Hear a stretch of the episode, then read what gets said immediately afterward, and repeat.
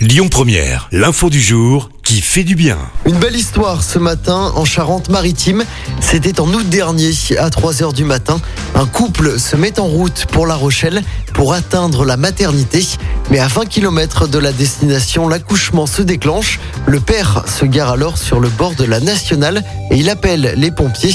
J'ai la tête du nouveau-né, il est sorti, il est sorti, répète le tout jeune père au téléphone. Seulement voilà, le petit ne semble pas respirer par lui-même. Avec son froid, le pompier livre alors ses instructions au père pour déboucher les voies respiratoires du bébé. La jeune maman prend ensuite le relais pour décrire les gestes effectués par son compagnon avant que les premiers pleurs retentissent. Le bébé sera ensuite rapidement pris en charge par le SAMU et conduit sain et sauf à l'hôpital.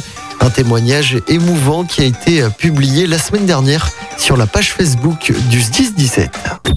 Écoutez votre radio Lyon Première en direct sur l'application Lyon Première, lyonpremière.fr et bien sûr à Lyon sur 90.2 FM et en DAB+.